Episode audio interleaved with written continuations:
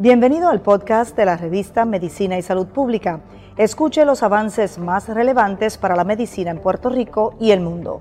Si desea ver este podcast en vídeo, puede hacerlo en nuestro canal de YouTube Revista MSP. El adenovirus que se utiliza en la vacuna Johnson Johnson podría ser la clave para descifrar qué pasó con seis mujeres que desarrollaron actividades irregulares de coagulación, algunas de carácter severas y que ha provocado que se detenga el proceso de vacunación con la vacuna Janssen. Esto dice un epidemiólogo puertorriqueño.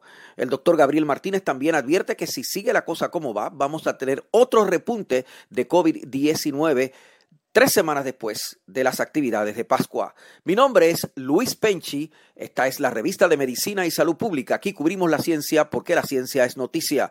El doctor Gabriel Martínez habló sobre los casos de coagulación irregular y severa que ha enfermado gravemente a seis personas que se eh, recibieron la vacuna de Johnson Johnson. Pues mira, eh, después de lo que pasó con la de AstraZeneca y, sabiendo que la base eh, de la vacuna es básicamente la misma, no me sorprende, me da pena, ¿verdad? Porque pues, teníamos la, la esperanza de que pudiese ser un armamentario más dentro de la vacunación.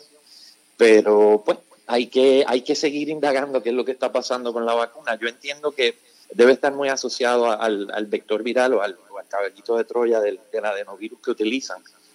Eh, eso ha sido estudiado no solamente ahora, viene estudiándose inclusive desde vacunas de VIH hace mucho tiempo atrás. ¿Qué problemas hay con ese adenovirus de, de ellos, eh, doctor? ¿Qué problemas usted cree que hay? Lo que pasa es que los adenoviruses son eh, virus bien comunes. Eh, usualmente los, categorizan como que son benignos, pero realmente hay patología asociada. Eh, y lo que se ha visto es que en, cuando tienden a diseminar, pues obviamente como es el, sería el caso de una vacunación, pueden inducir reacciones inflamatorias que muchas veces no son necesariamente predecibles. ya en el pasado se había visto que se podían generar anticuerpos en contra de plaquetas, eh, y otros, otros productos inflamatorios que secuestran el adenovirus a nivel del hígado y lo hacen más propenso en células epiteliales para que puedan formar eh, coágulos.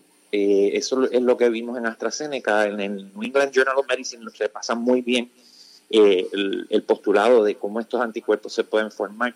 ¿Qué debemos esperar en términos de un repunte todavía más severo del el COVID-19 en las próximas semanas? Hablamos con el doctor Gabriel Martínez para Medicina y Salud Pública.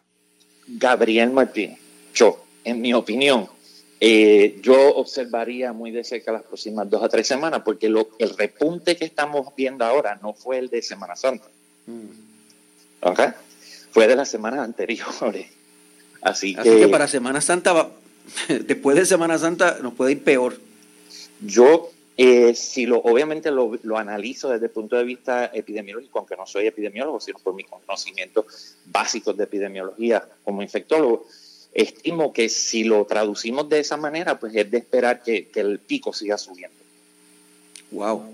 Eh, y, llegaremos a un punto en que tengamos que cerrar otra vez todo o no, no vamos a llegar a ese punto? Porque eso ha pasado, le, le pregunto, parece un disparate, pero ha pasado en otros países del mundo.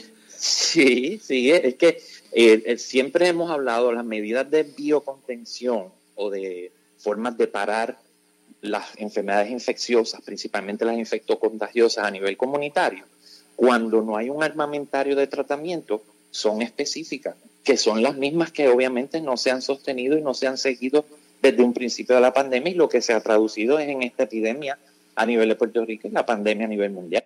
Mi nombre es Luis Penchi para la revista de Medicina y Salud Pública. Cubrimos la ciencia porque la ciencia es noticia. Es noticia.